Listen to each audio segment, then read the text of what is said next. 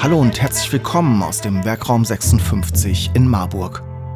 Mein Name ist Steffen Schmidt und auf der gelben Couch führe ich Interviews mit Menschen aus Unternehmen in Mittelhessen über Produkte, Gründungen und Geschäftsmodelle. Produziert im Werkraum 56 in Marburg. Die gelbe Couch, der Wirtschaftspodcast aus Mittelhessen. Heute geht es um Architektur auf der gelben Couch. Mit Isabel Battenfeld habe ich über die Gründung ihres Architekturbüros gesprochen. Wir sprechen darüber, wie es zur Gründung kam, wie das Architekturgeschäft funktioniert und ob man heute Dinge in der Branche fundamental anders machen kann. Es geht auch um Markenbildung, Marketing und Isabels neue Vortragsreihe.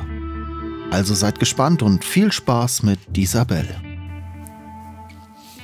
Ja, hi Isabel, schön, dass du heute hier bei uns auf der gelben Couch zu Gast bist. Ähm, nicht virtuell, sondern wirklich live aus Köln heute Morgen angereist. Jetzt äh, aus dem ersten Termin direkt zu uns in den Werkraum. Und wir sprechen heute ein bisschen über Architektur, um genauer zu sein, über dein Architekturbüro. Sagt man noch Architekturbüro heutzutage oder gibt es da andere Formulierungen? Man kann Architekturbüro sagen. Erstmal Hallo Steffen. Ähm, danke, dass ich hier sein darf. Äh, nee, man kann Architekturbüro sagen, man kann aber auch, manche nennen sich Studio, manche nennen sich äh, auch im Englischen Architect, so wie wir das tun. Ähm, da gibt es eigentlich viele Formen. Also es kommt immer darauf an, ähm, ja, was, man, was die Haltung ist und was man aussagen möchte.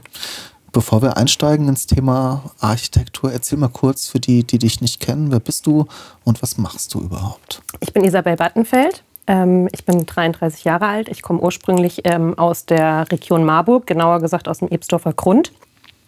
Und ähm, habe nach meinem Abitur auch hier im Raum Marburg dann in Darmstadt einen Bachelor gemacht in Architektur und bin dann zum weiteren Studium nach Aachen gegangen, habe dann Master in Architektur gemacht und habe im Endeffekt direkt nach der Uni gegründet. Genau, und habe seit 2015 ein eigenes Architekturbüro und mittlerweile auch äh, ein, zwei Mitarbeiter und freie Mitarbeiter.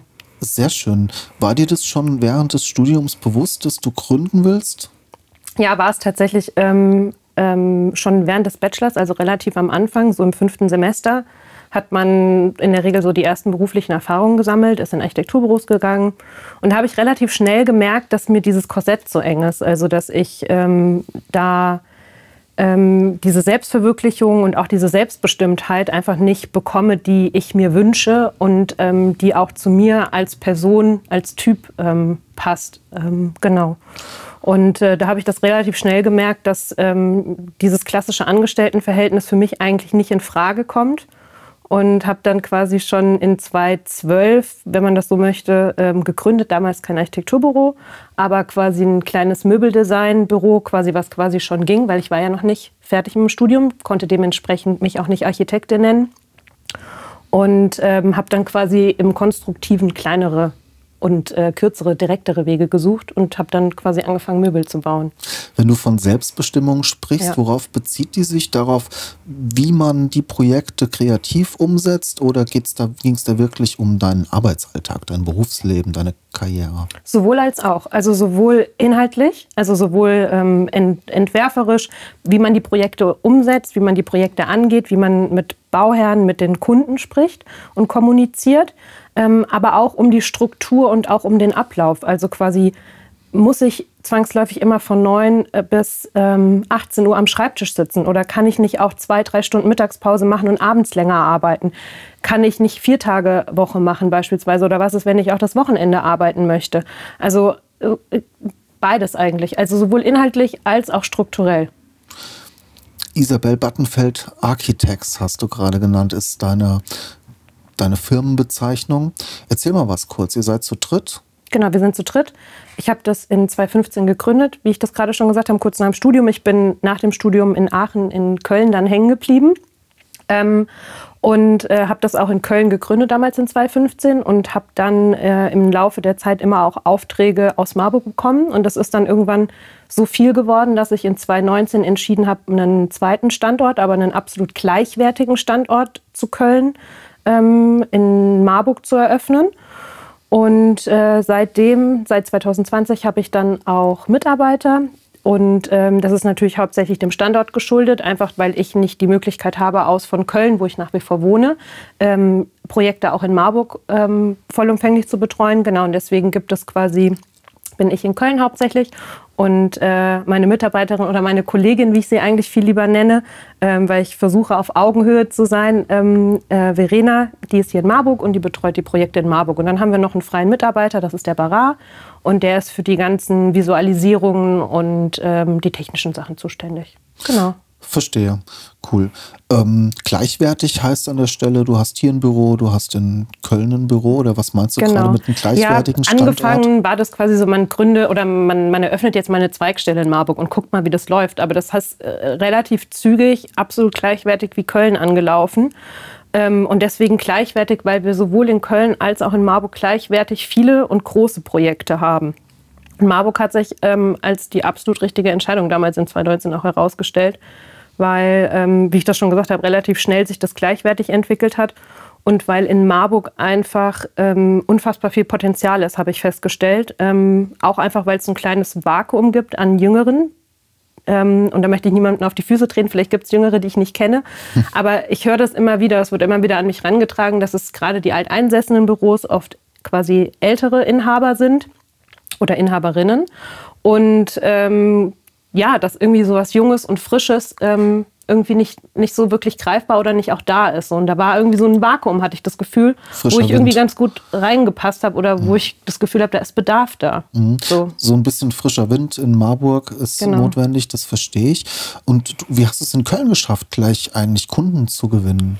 Ich habe, ähm, ich hatte es ja schon gesagt, ich hatte in 2012 noch in Darmstadt äh, quasi dieses äh, Möbellabel gegründet und hatte dann quasi nebenher ähm, auch im Architekturbereich quasi freiberuflich gearbeitet. Also das heißt, ich habe für Büros gefreelanced und das habe ich dann auch in Köln gemacht und habe da eigentlich ein paar ganz gute Kontakte generiert. Ich habe hab auch für ein Büro in Marburg gefreelanced, mit denen ich immer noch in, im sehr guten Austausch stehe und ähm, so ist es gekommen, dass als ich mit dem Studium fertig war, ich dann teilweise manchmal noch weiter gefreelanced habe, aber auch oft von den größeren Büros kleinere Projekte, die für die uninteressant waren, bekommen habe. Also die gesagt haben, hier haben wir was, das ist eigentlich für uns zu klein oder das es passt nicht zu uns, hast du Lust, das zu machen? Und äh, dann habe ich im Endeffekt, ähm, so bin ich an die ersten Aufträge gekommen und darüber, dass man es dann fertiggestellt hat und dass dann im besten Fall die Leute, die, die Bauherren, die Kunden zufrieden waren, ist man dann halt weiterempfohlen worden. Und so hat sich das eigentlich entwickelt. Mhm.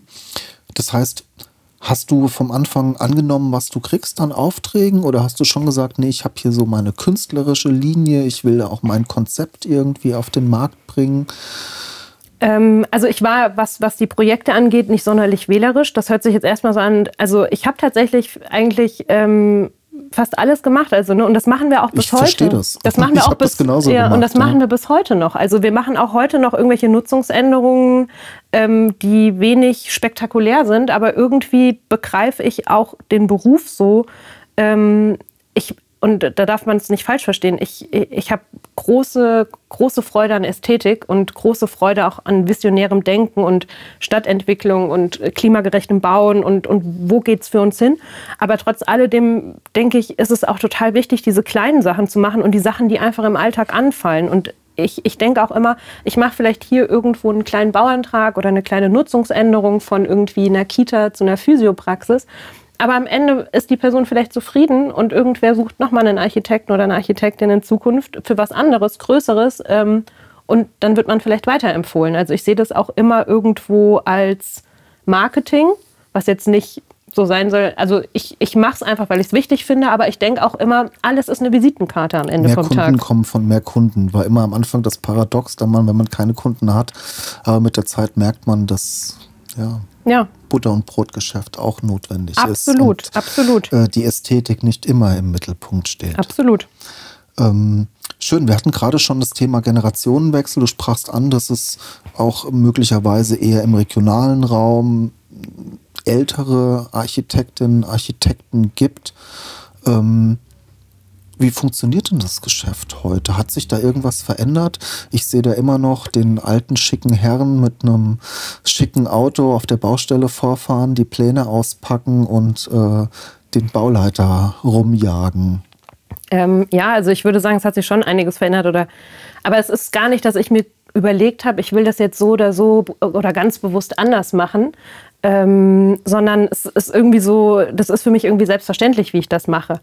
Ähm, erstens, erstmal bin ich die Bauleiterin äh, bei den Projekten in Köln. Da gibt es niemanden rumzuscheuchen. Wenn, kann ich mich selber rumscheuchen, was wahrscheinlich auch oft passiert, weil einfach immer Baustellen ähm, oft sehr hektisch sind und schnell entschieden werden muss. Ähm, aber ich glaube, was bei uns anders ist, also ich hatte das eben schon angesprochen, ist die Augenhöhe. Also dass man einfach ähm, auch selbst wenn der offizielle Titel meiner angestellten Mitarbeiter sind, ist es trotzdem ähm, bei uns relativ ähm, eine, eine, niedrige oder eine flache Hierarchie. Also ähm, ich, ich, ich möchte nicht alles entscheiden. Ich möchte auch nicht ähm, immer sagen, ich finde das jetzt hier so besser und so machen wir das, sondern ich möchte, dass es am Ende irgendwie eine gemeinsame Entscheidung ist und ich, ich möchte die Meinung hören und ich möchte meinungsstarke Kollegen haben, ähm, die, die ehrlich sind und so. Und ähm, ich glaube, dass das, aber ich glaube, dass es unabhängig vom Architekturbüro, glaube ich, in, in vielen Firmen nicht so ist.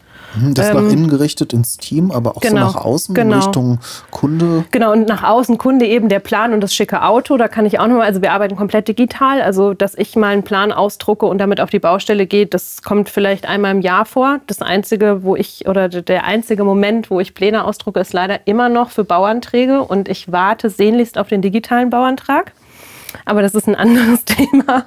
Behörden.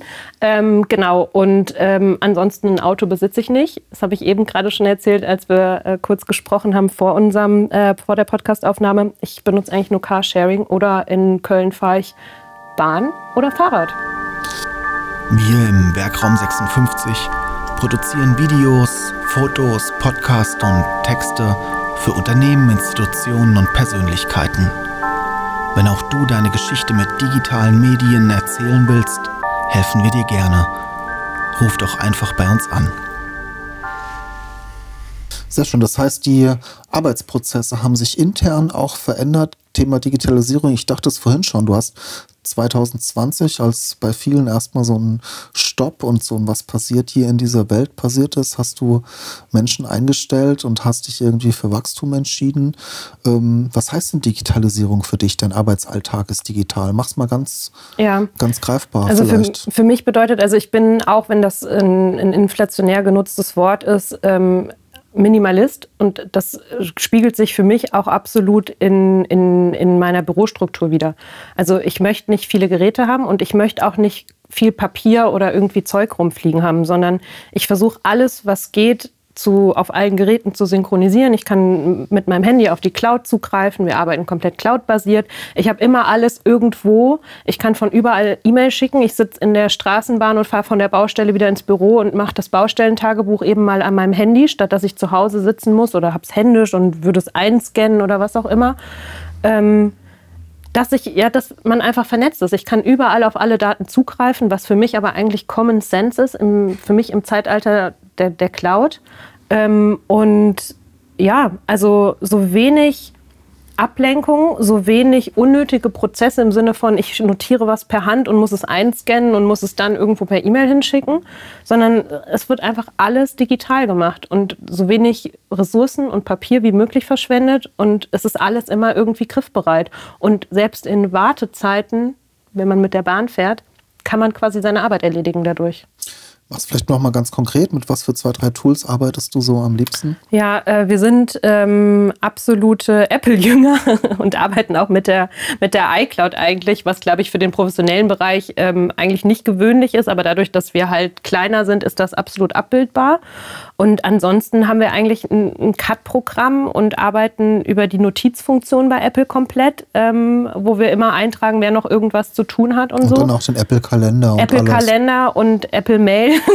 und deine Projekte, verwaltest du deine Projekte? Machst du deine Rechnungsstellung noch händisch? Oder? Nee, nein. Also, also das mache ich. Also wir arbeiten neben den Apple-Produkten mit Adobe ähm, auch. Und äh, genau, also insofern, äh, genau, also da gibt es jetzt nicht irgendwie ein Rechnungswesensprogramm, wo das quasi durchläuft, sondern also ich habe da schon eine Vorlage, wo ich das dann noch eintippe. Aber das ist bei uns ähm, in unserem Bereich, man schreibt nicht so viele Rechnungen. Also man schreibt vielleicht, wenn es hochkommt, mal drei, vier, fünf Rechnungen im Monat.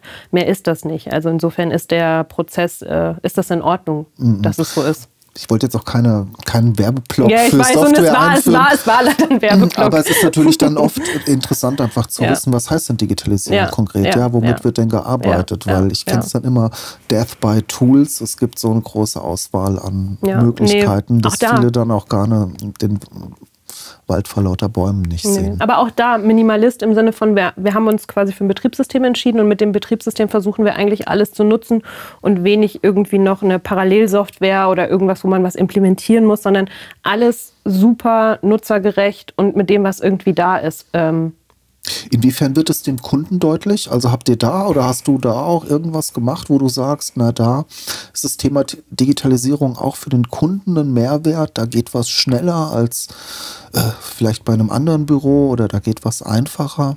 Ich weiß gar nicht, ob man das so klassifizieren kann. Ich glaube per se, ähm, und ich glaube, dass, dass ich das auch ganz gut einschätzen kann, ähm, ich glaube, wir sind per se sehr schnell und arbeiten sehr schnell. Ähm, und ich glaube, dass wir uns da auch immer mal wieder, so höre ich das zumindest, ähm, auch von anderen absetzen, dass wir irgendwie ein bisschen schneller auch Sachen mal machen oder halt auch mal irgendwas zwischenschieben können.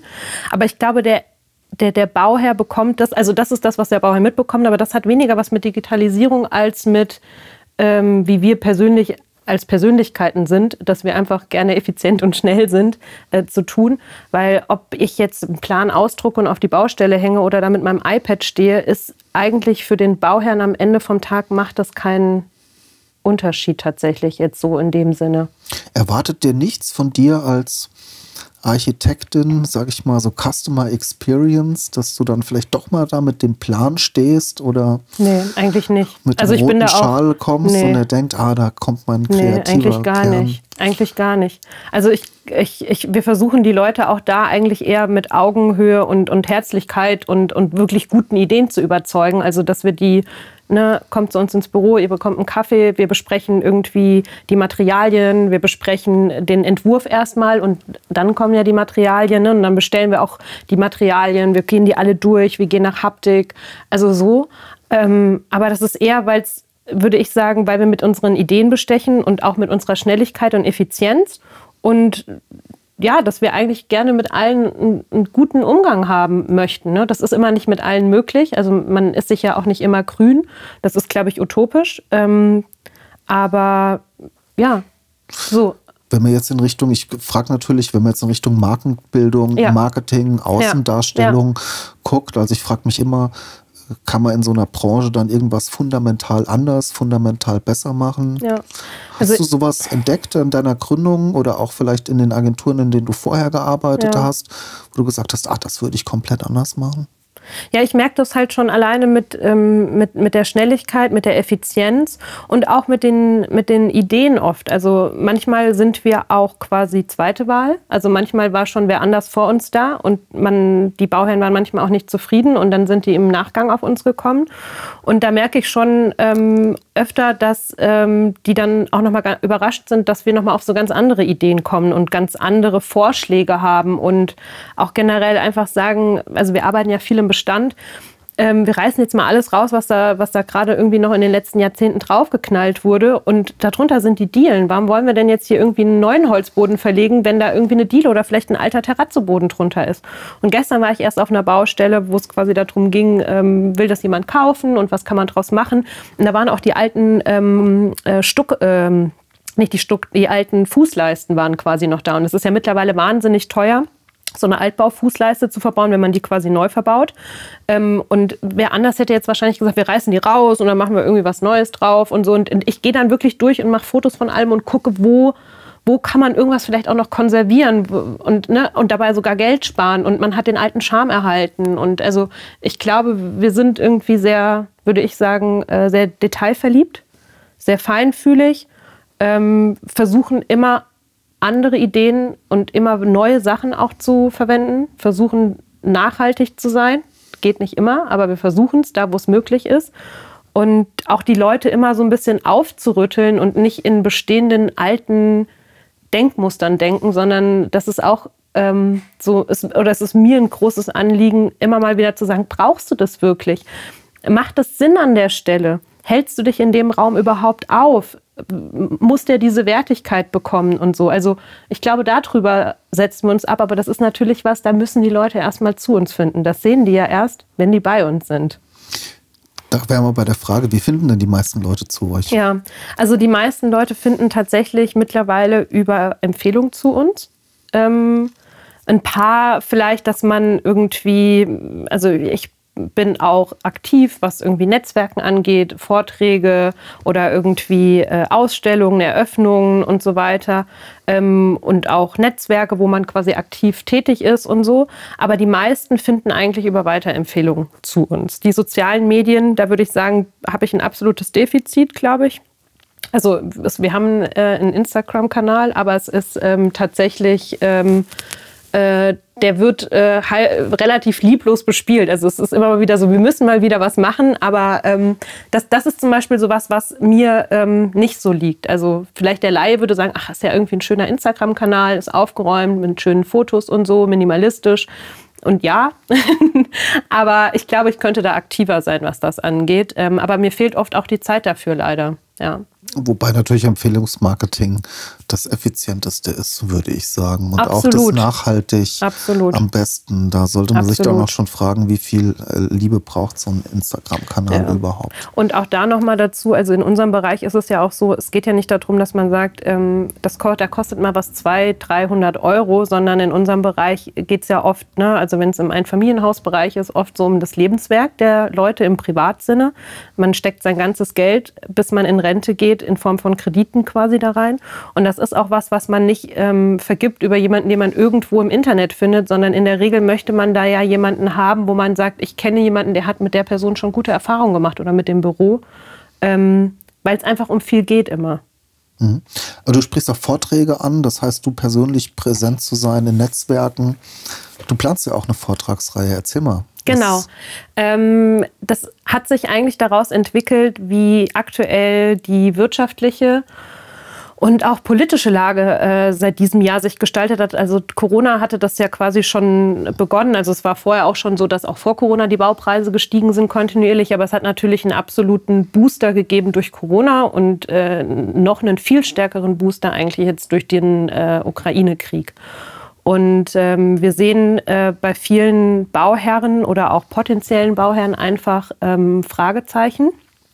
Ähm, wie können wir quasi das noch realisieren, was wir eigentlich realisieren möchten? Und ähm, sehen das ja auch selber, wie die Kosten gestiegen sind. Und gleich im, im, im nächsten Schritt ist auch für uns nach wie vor das Thema Nachhaltigkeit einfach wahnsinnig wichtig, was einfach viel zu lange und auch ähm, viel zu viel vernachlässigt wurde. Ähm, und äh, genau, wir versuchen jetzt über diese Vortragsreihe Leute äh, aus der Resignation äh, rauszuholen und denen zu sagen, es gibt andere Wege. Man kann auch mit anderen Mitteln und in anderer Weise vielleicht bauen, umbauen, Neubauen anbauen und quasi sein, ähm, seinen Traum, den man hat, äh, vom Eigenheim oder generell, sei es auch vielleicht ein Ladengeschäft oder eine Gastro, nach wie vor realisieren. Aber man muss anders denken. Also neue Zeiten erfordern neue Bau- und Wohnformen. Und äh, genau, da versuchen wir, ähm, ja, äh, Bauinteressierte einzuladen in Köln und in Marburg. In Köln haben wir schon vier, fünf Partner. In Marburg gibt es eine Partnerin, das ist die Anna Kochanow. Ähm, da steht das Event aber noch nicht fest, welches Datum das ist. Und äh, genau, wir sind noch auf der Suche nach Partnern, die quasi Interesse haben, mit uns gemeinsam ähm, so einen Vortragsabend ähm, zu hosten und zu initiieren.